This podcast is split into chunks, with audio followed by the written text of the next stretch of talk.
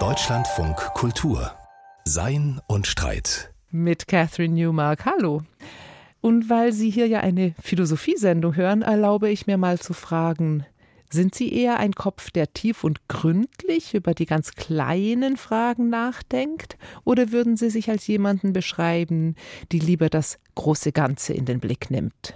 Oder auch sind Sie optimistisch, wenn Sie über die Welt nachdenken, oder eher pessimistisch? Oder nochmals anders gefragt, wollen Sie eher die Verhältnisse, so wie sie sind, richtig verstehen und beschreiben, oder suchen Sie vielleicht auch nach guten Gründen, sie zu verändern? Mit anderen Worten, was würden Sie sagen, haben Sie für einen philosophischen Charakter? Es gibt ja diesen berühmten, gerne zitierten Satz von Johann Gottlieb Fichte, der schreibt 1797, was für eine Philosophie man wähle, hängt sonach davon ab, was man für ein Mensch ist. Der Kontext, das tut jetzt hier nicht zur Sache, ist einigermaßen polemisch. Fichte schreibt da den von ihm bekämpften Dogmatikern einen erschlafften und gekrümmten Charakter zu, also einen schlechten. Aber wenn wir jetzt mal den Satz für sich nehmen, dann öffnet er das Feld für einiges philosophisches Nachdenken. Ob es so etwas überhaupt gibt, ob also philosophisches Denken nicht nur sich in unterschiedliche Denkschulen unterteilen lässt, sondern auch in ganz persönliche Denktemperamente. Darüber darf ich jetzt diskutieren, und zwar mit meinen beiden heutigen Gästen. Aus Mannheim ist mir zugeschaltet Sabine Appel. Sie ist als Autorin hervorragender Denkbiografien bekannt. Unter anderem hat sie Nietzsche, Schopenhauer, Madame de Stael, Caroline Schlegel oder auch Goethe porträtiert und ist eine große Kennerin der europäischen Ideengeschichte. Ihr jüngstes Buch heißt Unser Rousseau, wie ein Genfer Uhrmachersohn die Aufklärung überwand und sie damit vollendete. Herzlich willkommen, Frau Appel. Vielen Dank für die Einladung.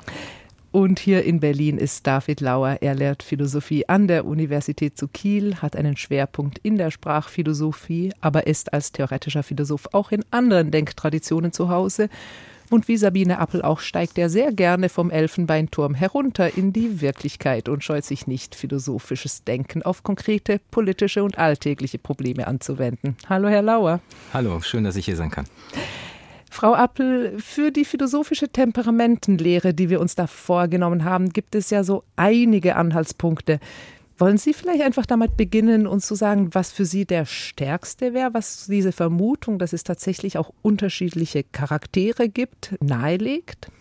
Ja, es gibt ja so das typische Bild des Philosophen. Das ist der stoische Charakter, also jemand, der so ein bisschen abseits der Welt steht, eine Distanz hat auf das Weltentreiben und daher eben auch gewisse abstrakte Erkenntnisse daraus gewinnen kann. Aber das Wichtige ist eben, er hat eine grundlegende Affektbeherrschung. Also diese, diese Typologie, die haben wir immer wieder in der Philosophiegeschichte natürlich komplett konterkariert gesehen, beziehungsweise es gibt da immer wieder auch große Widersprüche. Es gibt aber eben auch die Anekdoten, die überliefert sind, also dass Philosophen tatsächlich, dass sie nichts aus der Ruhe bringt. Archimedes von Syrakus, während er ein Problem löst, dann kommen Soldaten und wollen seine Heimatstadt einnehmen und er lässt sich aber nicht aus der Ruhe bringen und sagt, störe meine Kreise nicht.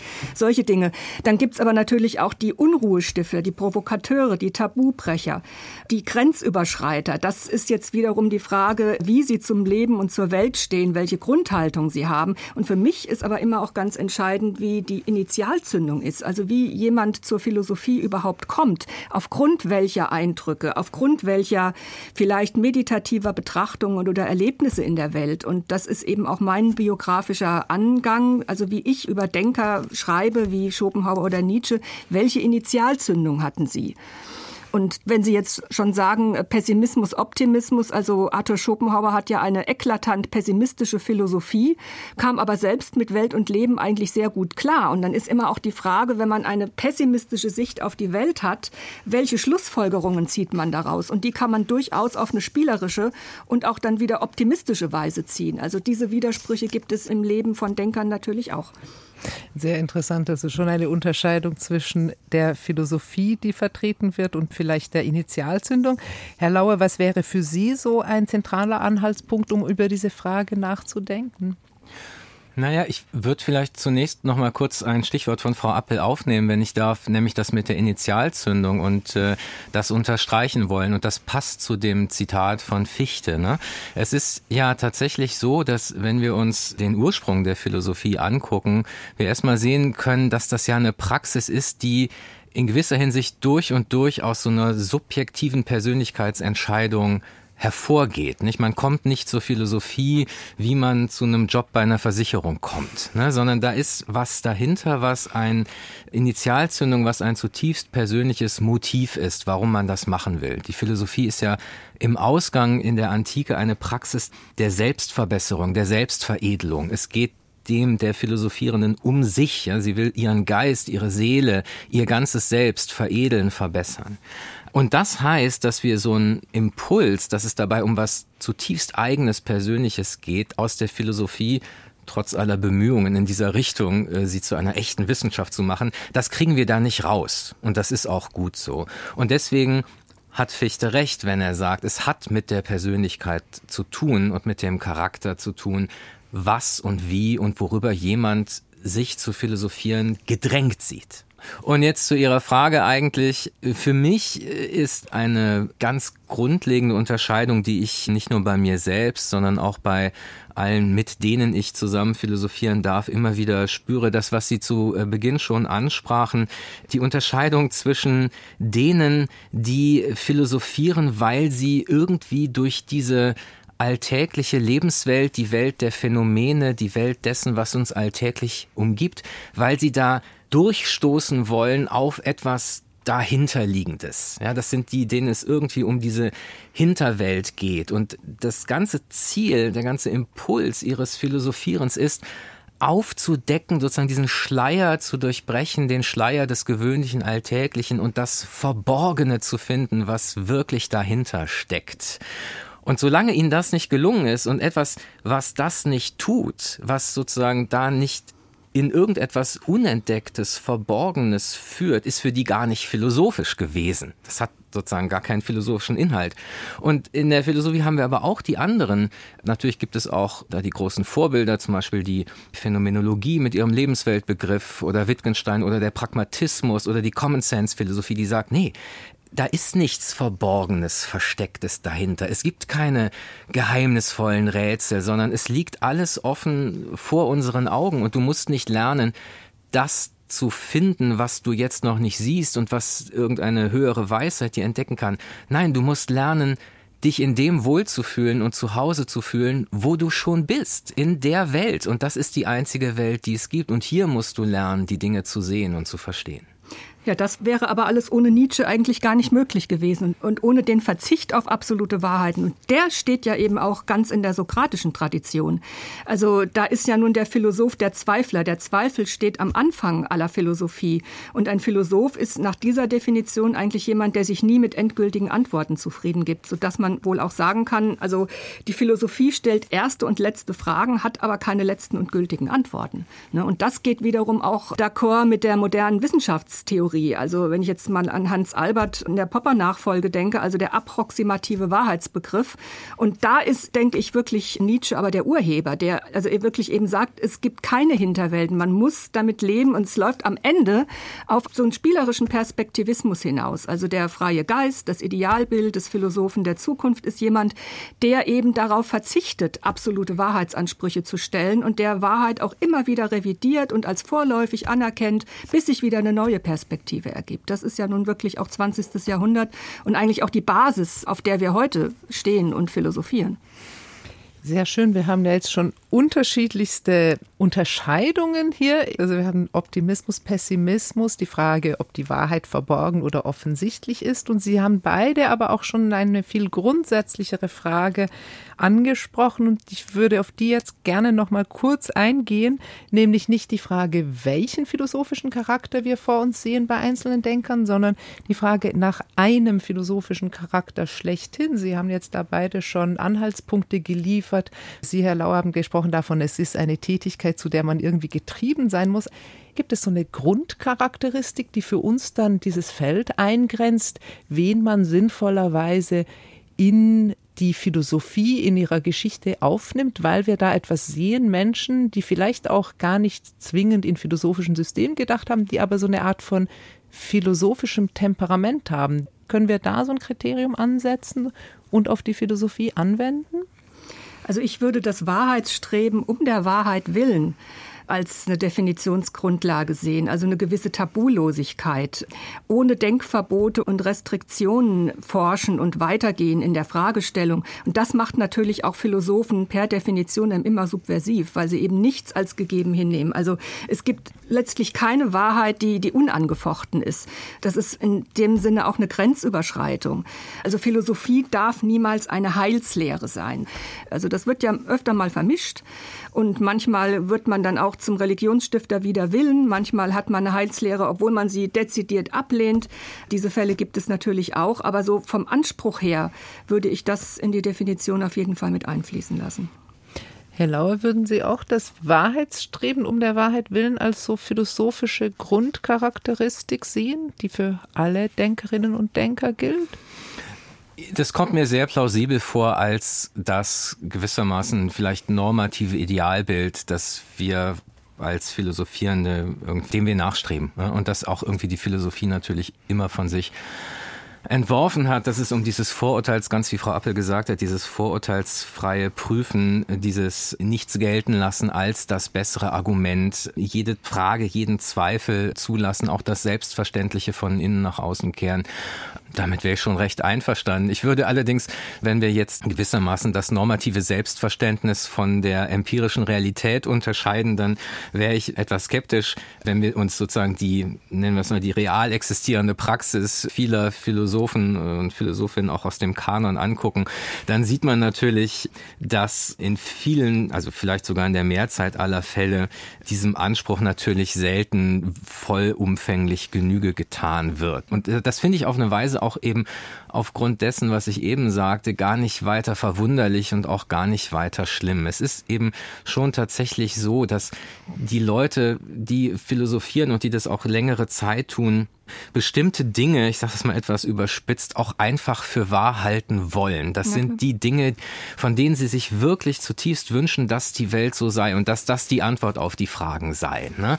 Und man kann eben in der Philosophie, eben weil es keine abschließenden mathematisch-deduktiven Widerlegungen irgendeiner Position gibt. Sie können jede Position über Jahrhunderte im Spiel halten, wenn sie nur gewillt sind, lang genug zu verteidigen und sozusagen immer weiter zu verfeinern und die Unterscheidung immer weiter zu treiben, dann können sie im Grunde an fast allem in der Philosophie sehr, sehr lange festhalten, wenn sie das denn unbedingt wollen. Und man sieht eben, dass viele Leute das letztendlich wollen. Und dann ist es mit dem, ja, das sind Prägungen der Biografie, eben der Persönlichkeit, auch Anhänglichkeiten an Denker, Denkerinnen, die man bewundert, vielleicht sogar auch aus ästhetischen oder aus moralischen Gründen und einfach so gerne möchte, dass die Recht haben und Recht behalten. Und dann tut man einfach alles, um das zu zeigen, dass die am Ende Recht behalten.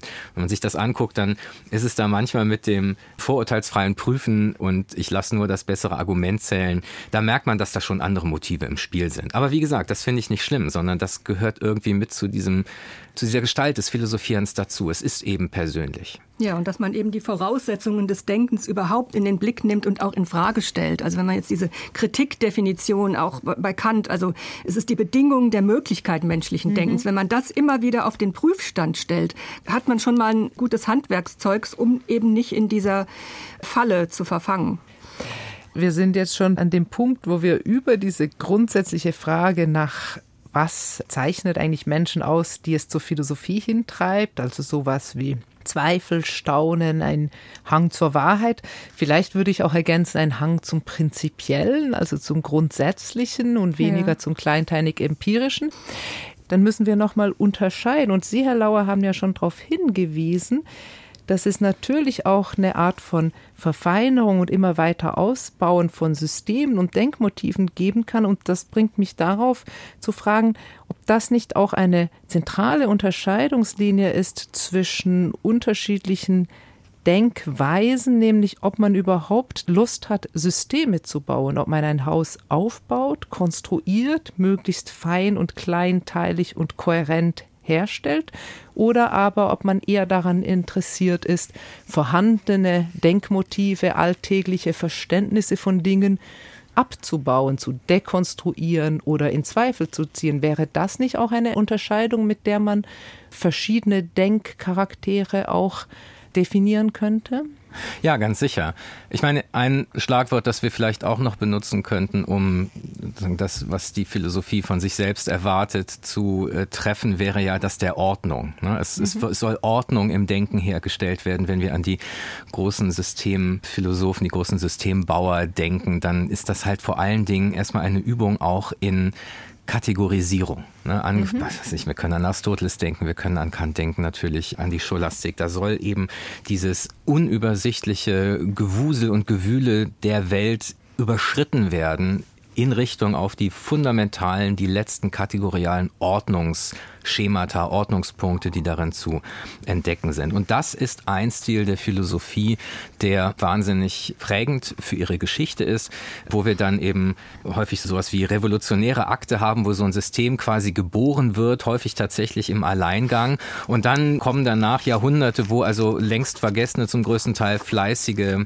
Arbeitsbienen gewissermaßen jetzt die kleinsten Winkel dieses Systems noch ausfüllen. Aber die Philosophie hat eben auch, und das ist gut, ja, dass es diese gegeneinander arbeitenden Impulse gibt, die Philosophie hat neben diesem Drang, diesem Zug zur Ordnung, zum System eben von Anfang an auch den antisystematischen Impuls, nämlich ein Misstrauen, ein fundamentales Misstrauen gegen sich selbst, dass sie sich am Ende des Tages diese Ordnung vielleicht doch nur ausdenkt und doch nur erfindet und dass letztendlich in diese Ordnung alles so reingepresst wird, dass nachher alles schön säuberlich da liegt, aber nichts mehr stimmt. Und äh, Nietzsche, den Frau Appel eben nannte, ist dann natürlich sozusagen die paradigmatische Figur und alles, was im 20. Jahrhundert in poststrukturalistischer Richtung passiert ist und die sich alle auf Nietzsche berufen, geht natürlich in diese Richtung. Das heißt, da haben wir diesen dekonstruktiven Impuls, der eigentlich wie so ein ja, wie so ein Trickster, wie so ein Jester im Gebäude der Philosophie rumspukt und mit größtem Vergnügen all die schönen Trockenbauwände, die jetzt da die Systembautrupps eingezogen haben, mit dem Hammer wieder bearbeitet, bis überall die Löcher drin sind und nichts mehr da bleibt, wo es sein soll. Und dann erst ist dieser Trickster zufrieden, weil er oder sie eben sagt, nein, das ist gewissermaßen erst da, wo die Philosophie philosophisch wird. Sie baut es auf, um es einzureißen, um zu zeigen, jede Ordnung, die wir uns ausdenken können, bleibt letztendlich doch hinter der Welt zurück und hinter den Phänomenen zurück und kann niemals abschließend sie vollständig erfassen. Und könnte man, Frau Appel, diese Art von Unterscheidung zwischen konstruktiven und dekonstruktiven Denkern auch irgendwie zusammenbringen mit der Frage, ob ein Denkcharakter grundsätzlich davon ausgeht, dass die Welt in Ordnung ist und sie nur ordentlich beschrieben werden muss, oder ob ein Denkcharakter sich unwohl fühlt in der Welt und eigentlich zeigen will, dass es da alles nicht mit rechten Dingen zugeht. Ja, also ich würde auf jeden Fall sagen, dass der Impetus auch ganz entscheidend ist, wie man eigentlich zur Philosophie kommt. Das ist ja zum Teil auch recht zufällig. Also meine Definition von Philosophie würde eben auch sein, dass sie nach Möglichkeit nicht interessengebunden sein sollte. Ja, also Marx hat ja nun, ist ja ein systematischer Denker und, und baut da auch ein Haus auf, auf der Tradition, indem er den ganzen Hegel packt und ihn vom Kopf auf die Füße stellt und so weiter. Und dennoch, also wenn das Interesse aber so einschlägig und einseitig ist, dass man eigentlich damit nur eine Gesellschaftskritik verbindet und den Kapitalismus kritisiert. Und dann kann das System noch so umfassend sein und das Haus noch so komplex gebaut. Es ist dann einfach für mein Verständnis von Philosophie einfach zu Interessen gebunden. Das ist anders bei Kierkegaard, ein christlicher Philosoph. Aber dennoch über dieses Christentum hinaus ist da ein philosophisches Gebäude, das für sich auch Bestand haben kann.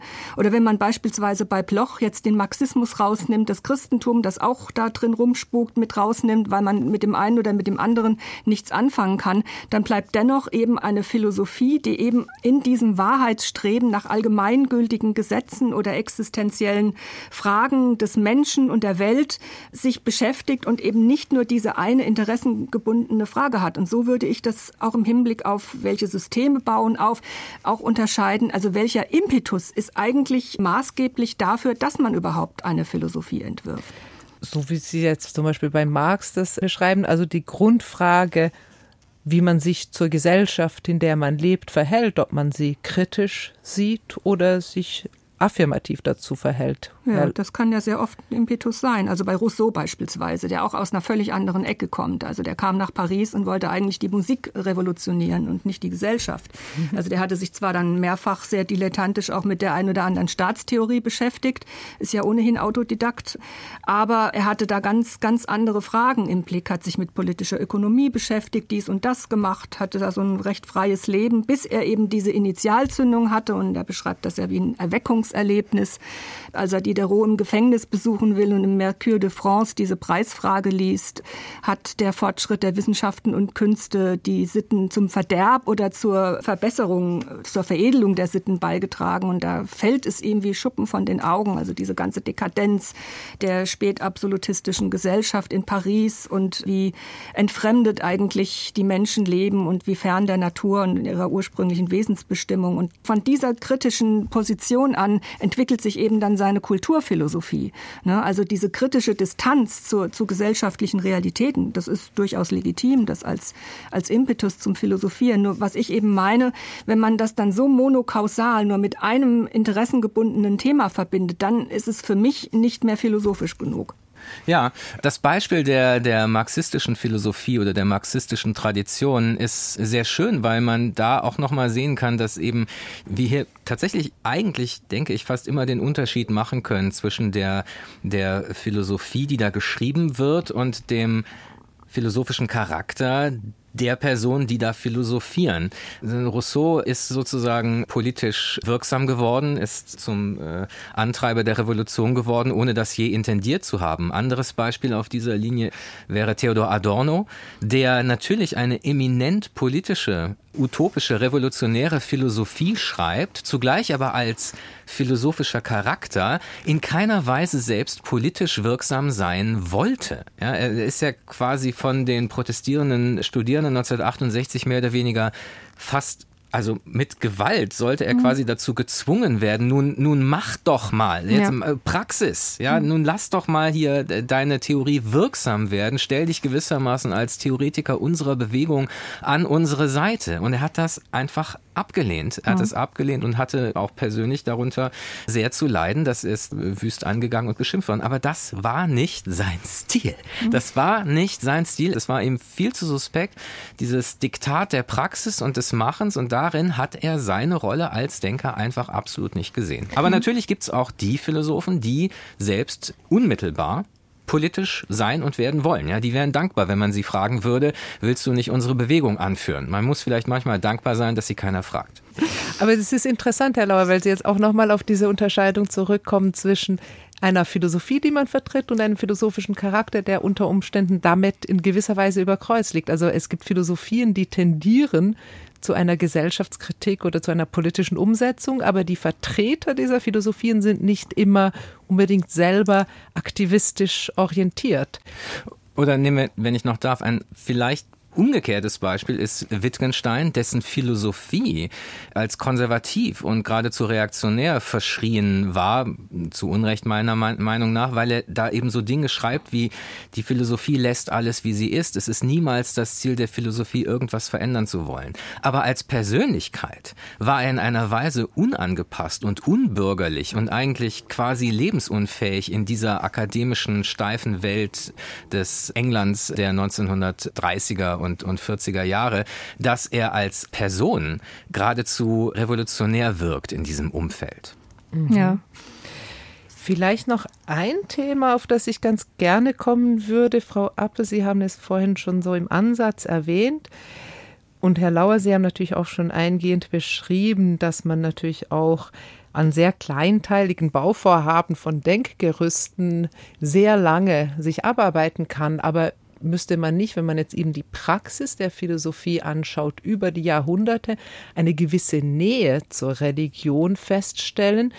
Also ist vielleicht noch mal so eine Unterscheidung von philosophischen Ansätzen eine solche, wo man fragt, ob sie sich anheischig machen, religiöse Weltsysteme zu verteidigen oder solche eben gerade außen vor zu lassen oder gar anzugreifen?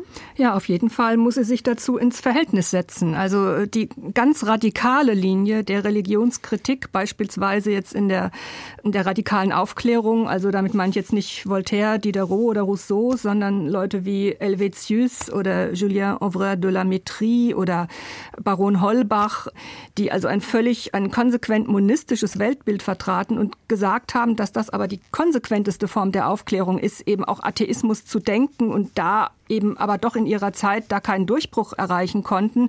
Also ganz ohne Religion kommt Philosophie meiner Ansicht nach nicht aus. Entweder sie schafft vielleicht eine Ersatzreligion oder stützt eben religiöse Systeme. Also jemand wie Thomas von Aquin, der nun auch für mich in diese Schiene gehört, dass das viel zu interessengebunden und monokausal und eben stützend einer Theologie eigentlich ist, den würde ich jetzt auch nicht als Philosophen bezeichnen.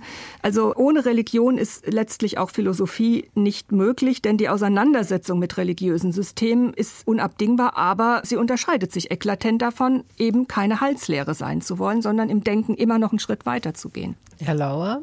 Ja, doch, dem würde ich zustimmen. Also die, die Idee, dass die Philosophie als solche einen antireligiösen Impuls hätte, ist, glaube ich, eine optische Täuschung, die sich aus, aus mangelnder historischer Tiefenschärfe ähm, ergibt. Also die Philosophie beginnt in unmittelbarer Nähe zu den Göttern und bleibt dort für viele, viele hundert Jahre. Und es ist sozusagen ein, ein Zug der europäischen Aufklärung, da eine Traditionslinie zu etablieren, die den radikalen Bruch mit diesem religiösen Erbe, mit dieser religiösen ja, Verwandtschaft, ja, vielleicht sind das auch, ist die Religion sowas wie die große Schwester der Philosophie oder sowas, ja. keine Ahnung. Aber das ist jedenfalls eine historisch sehr besondere, sehr einmalige Sache und setzt sich natürlich so gesehen auch nicht durch. Also es bleibt immer so, dass es massive Stränge und, und Schulen der Philosophie gibt, die nach wie vor sich in groß, überhaupt keinerlei Berührungsängste zur Religion haben, die Phänomenologie und die teilweise auch tatsächlich wieder, das ist zwar sicherlich ein Extremfall, aber tatsächlich auch am Ende wieder fast religiöse Züge annehmen. Wenn wir uns den späten Heidegger angucken, dann ist das natürlich wieder fast eine quasi religiöse, weihevolle Sprache, in der sozusagen Mächte beschworen werden, die das ganz andere sind ne? und ganz, ganz jenseitig. Ja, und da wir eben schon Wittgenstein angesprochen haben, was faszinierende an ihm ist, denke ich, ist ja auch eine gewisse Ambivalenz. Also wenn er in, in seinem Traktatus, seinem Hauptwerk sagt, worüber nicht gesprochen werden kann, darüber muss man schweigen. Also eben auch diesen ganzen religiös transzendenten Bereich damit umfasst. Mhm. Wenn man dann aber wiederum seine Tagebücher liest, das ist ja fast Esoterik, was da steht. Also das, da ist eben auch das Unsagbare und das ist aber das eigentliche Erkenntnismoment, wie das dann auch in diesen Tagebüchern zum Ausdruck kommt. Das andere darf eben nur nicht eine Fragestellung der Philosophie sein, aber letzten mhm. Endes kommen die eigentlich wirklich existenziellen Fragen und vielleicht auch momentanen Antworten nur aus diesem unsagbaren und quasi religiösen Bereich. Ja, Im Traktat steht ja auch, wenn wir sozusagen die philosophischen Probleme endgültig gelöst haben, dann sehen wir, dass unsere eigentlichen Lebensprobleme dadurch noch Eben. gar nicht berührt sind. Aber um Ihren Punkt noch zu unterstreichen, Wittgensteins drei Lieblingsautoren sind Augustinus, ja. Kierkegaard und ja. Dostojewski. Ja. Also da, da, wer da kein Muster erkennt. Und vielleicht noch, wir haben es jetzt auch immer wieder mal umkreist, ist vielleicht auch noch eine Spannung, die man so in dieser Charakteristik oder in dieser Temperamentenlehre sich anschauen könnte bei den Systemdenkern. Also wir haben jetzt schon unterschieden zwischen Systemdenkern und solchen, die eher an den Fundamenten kratzen wollen. Die Frage, inwiefern man diese Systeme wie nah an die Wirklichkeit die kommen sollen und müssen. Also es gibt ja so diese großen, berühmten Philosophen, Spinoza, Hegel, Kant, Simone de Beauvoir meint auch Sartre, aber jedenfalls also Systemdenker, Menschen, die große, in sich total kohärente Systeme versuchen zu schaffen, denen aber der Bezug auf die Wirklichkeiten, auf das konkrete, einzelne, empirische dann doch zunehmend abhanden kommt. Also ist Nähe zur Welt auch nochmal so eine Unterscheidung, nach der man Philosophien irgendwie charakterisieren könnte? Also ich denke, bei Kant besteht da ja eine perfekte Arbeitsteilung. Ne? Also es gibt den theoretischen und den praktischen Bereich in der Philosophie. Und diese vier Hauptfragen, auf die er die Philosophie beschränkt, ist für mich auch einigermaßen plausibel. Also was kann ich wissen, was darf ich hoffen, was soll ich tun? Das ist der Bereich des praktischen Handelns, der Ethik und damit wäre dann der Bezug zur Lebenswelt da auch zur Politik natürlich. Er war konservativ, aber doch ein politischer Denker. Und was ist der Mensch? Die Anthropologie. Also es gibt diese Möglichkeit, das eben arbeitsteilig schön zu unterscheiden, während es natürlich auch andere philosophische Denker gibt, die das ganz unabhängig davon machen und dann sozusagen ihr Konzept von der Welt auf die Welt draufdrücken. Sicherlich, ja. Also das berühmte Hegelsche umso schlimmer für die Wirklichkeit, ja, auch wenn das ja, ja. nicht äh, zwingend ein Originalzitat ist. Jetzt haben wir schon sehr unterschiedliche Denktemperamente uns angeschaut. Was vielleicht auch noch interessant ist, ist das Auge des Betrachters, weil wir natürlich im Allgemeinen Vorstellungen haben von Philosophen und Philosophinnen, aber doch hauptsächlich von Philosophen, muss man ja leider sagen, über die Geschichte hinweg. Also so etwas wie der Habitus, die Haltung, das, was die Person darstellt. Und auch da gibt es ja so sehr unterschiedliche eigentlich Grundtypen. Also man hat so die Grundfigur, glaube ich, würde man sagen, des Grüblers. Man hat die Grundfigur des Fragers. Man hat die Grundfigur vielleicht auch des Magisters, des Gelehrten. Also es gibt so ein paar Grundfiguren des Philosophen, haben die auch in gewisser Weise mit so unterschiedlichen Denktemperamenten zu tun, würden Sie sagen, Herr Lauer?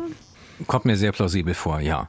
Ich meine, diese Temperamente oder Stile sind ja wesentlich Stile, wie man seine eigenen Gedanken erarbeitet und wie man mit ihnen umgeht. Ne? Und die Grübler, das sind diejenigen, die sich selbst eben nie so weit trauen, dass sie wirklich eine Lehre fassen und dann vertreten und dabei bleiben, sondern die sind eigentlich ständig damit beschäftigt, das, was sie gerade noch gesagt haben, sofort wieder selber in Frage zu stellen und kriegen deswegen auch nichts fertig. Ja, ähm, das sind die Leute, die irgendwie 30 Jahre lang an irgendeinem Buch arbeiten und dann sterben, bevor sie es veröffentlicht haben. Und dann muss es aus dem Nachlass herausgegeben werden und Generationen von, von HerausgeberInnen haben dann wieder schön was zu tun. Und dann gibt es die Leute, die zu einem bestimmten Zeitpunkt eine Einsicht haben oder zu haben glauben und die jetzt ihr Leben lang verteidigen. Und die treten natürlich auch ganz anders auf. Ja, da haben wir sozusagen dieser Grübler, das ist eben dieser Thales, der in den Brunnen fällt, weil er sozusagen selbst beim Wasserholen nicht den Kopf von seinen mathematischen Problemen lösen kann. Und dann gibt's aber eben die Prediger, ja, die sozusagen sich auf den Markt stellen und verkaufen ihre Lehre und oder verkaufen auch sich als diejenigen, die auf alles eine Antwort haben. Und das sind auch unterschiedliche Ikonografien des Philosophischen, ja, der, der Magister, der Weise, der, den man sozusagen alles fragen kann und er gibt sofort irgendwelche irgendwelche weisen Antworten darauf und es gar nicht in Verlegenheit zu bringen oder sowas. Ne? Mhm. Wohingegen den nächsten, den fragen sie, wie spät es ist und er versinkt in Schweigen und sagt erstmal fünf Stunden lang nichts mehr, weil er drüber nachdenken muss. Sehr schön. Frau Appel, wollten Sie da noch was ergänzen? Ja, vielleicht zu so einem extremen, skurrilen Typen wie Diogenes von Sinope, der auch ein sehr freakhaftes Leben geführt hat, äh, keinen festen Wohnsitz hatte, sich von wilden Kräutern und Beeren ernährte und in irgendwelchen Säulengängen, Wandelgängen schlief oder eben in dieser berühmten Tonne und der wirklich alles hinterfragt hat und als Vorurteil deklarierte, womit Menschen eben normalerweise mit gewissen moralischen Setzungen umgehen. Sagen, man müsste alles hinterfragen. Also zum Beispiel das Tabu der Geschwisterliebe, des Inzests oder öffentlicher Geschlechtsverkehr, alles kein Problem, denn es ist natürlich oder eben ähm, Menschenfleisch zu essen. Warum eigentlich nicht? Die Menschen sind ja ohnehin schon tot. Also das ist so der Typus des absoluten tabubrechenden Provokateurs, der Menschen aufrüttelt. Das ist ja auch eine philosophische Typologie. Der Aufrüttler, der Menschen einfach nicht zur Ruhe kommen lässt. Und das ist auch der sokratische Charakter, ne? der nichts für selbstverständlich gelten lässt und Menschen tatsächlich auffordert, immer noch mal weiter zu fragen, auch die eigenen Grundsätze zu hinterfragen. Und jeder hat Grundsätze und jeder Mensch, der denkt und Dinge Dinge beurteilt, hat Vorurteile. Und das zieht sich ja dann auch wiederum bis in die Moderne. Das auch, was Nietzsche mit seinem Wahrheitsfanatismus auch als ethische Grundhaltung eigentlich meinte. Diese, diese komplette Vorurteilslosigkeit, die natürlich auch eine Illusion ist, bei jedem Einzelnen von uns ganz klar. Aber diesem Ideal doch dann möglichst nahe zu kommen. Und das ist auch Philosophie. Also dieser totale Tabubruch und immer wieder und weiter zu fragen, nichts für selbstverständlich zu nehmen und damit eben Menschen auch aufzurütteln mhm. in ihrer Bequemlichkeit und ihren Hinterwelten, in denen wir alle leben. Ja, wir sind jetzt im wilden Ritt durch die Jahrhunderte gereist und haben versucht, innerhalb unterschiedlicher Denkströmungen und Denkansätze so etwas wie Charaktere auszumachen, ein sich wohlfühlen in der Welt, in der Gesellschaft, ein kritisches Verhältnis dazu, die Frage, ob man eher Systeme baut oder abreißt, die Frage, wie man es mit der Religion hält. und auch die Frage, ob Wahrheit offensichtlich vor uns liegt oder tief verborgen ausgegraben werden muss. Herr Lauer, Frau Appel, haben Sie ganz herzlichen Dank für dieses Gespräch. Sehr gern. Gerne. Die sogenannte postfaktische Ära. Gerade kann man den Eindruck gewinnen, dass sie rasant an Fahrt aufnimmt. Tech-Giganten liefern sich ein Wettrennen um künstliche Intelligenz, also um Anwendungen wie ChatGPT. Und gefälschte Bilder erreichen uns gerade gefühlt im Minutentakt. Ob jetzt Trumps Verhaftung, Putins Kniefall oder der Papst in schneeweißer Hip-Hop-Daunenjacke. Ist das Zeitalter der Wahrheit nun also endgültig vorbei? Arndt Pollmann denkt darüber nach in seinem philosophischen Wochenkommentar.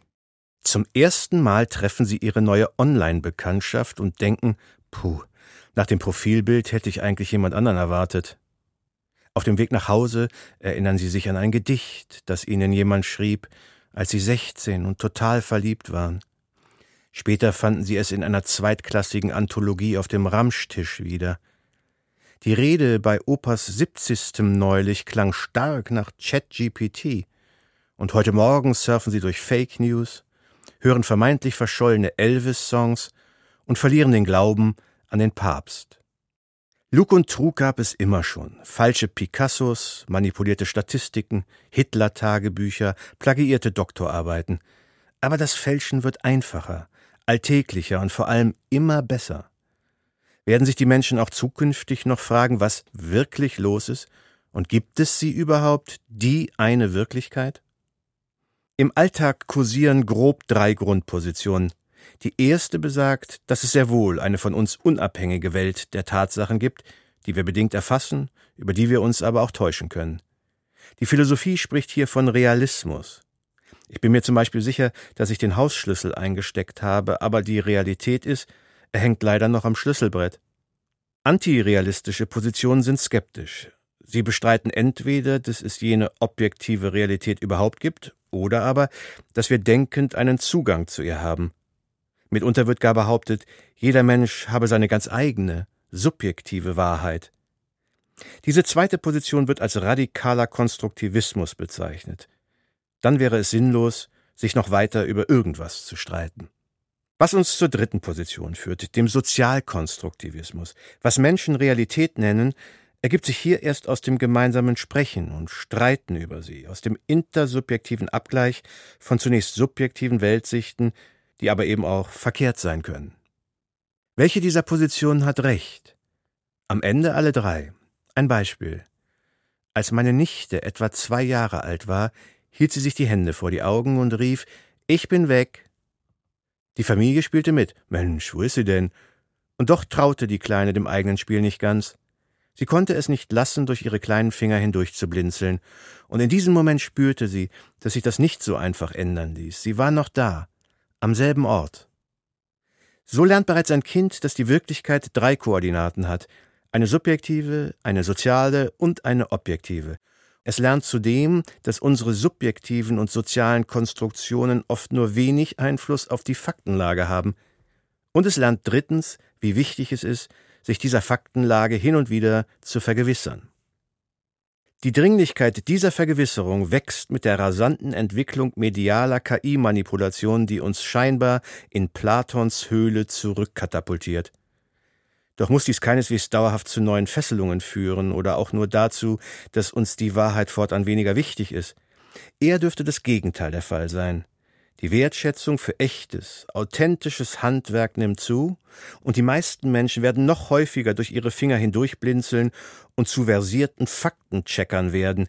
Je mehr Fakes kursieren, umso weniger lassen sich die Höhlenbewohner hinters Licht führen. Aber hier die schlechte Nachricht. Mit dem Misstrauen gegenüber einer medial trügerischen Welt stauen sich zugleich auch Frustrationen an. Fortan wird das Leben unter Vorbehalt gelebt. Seit es den Videobeweis beim Fußball gibt, haben viele Fans den Spaß verloren, weil sie mit ihrem Torjubel nicht bis zur finalen Videoanalyse warten wollen.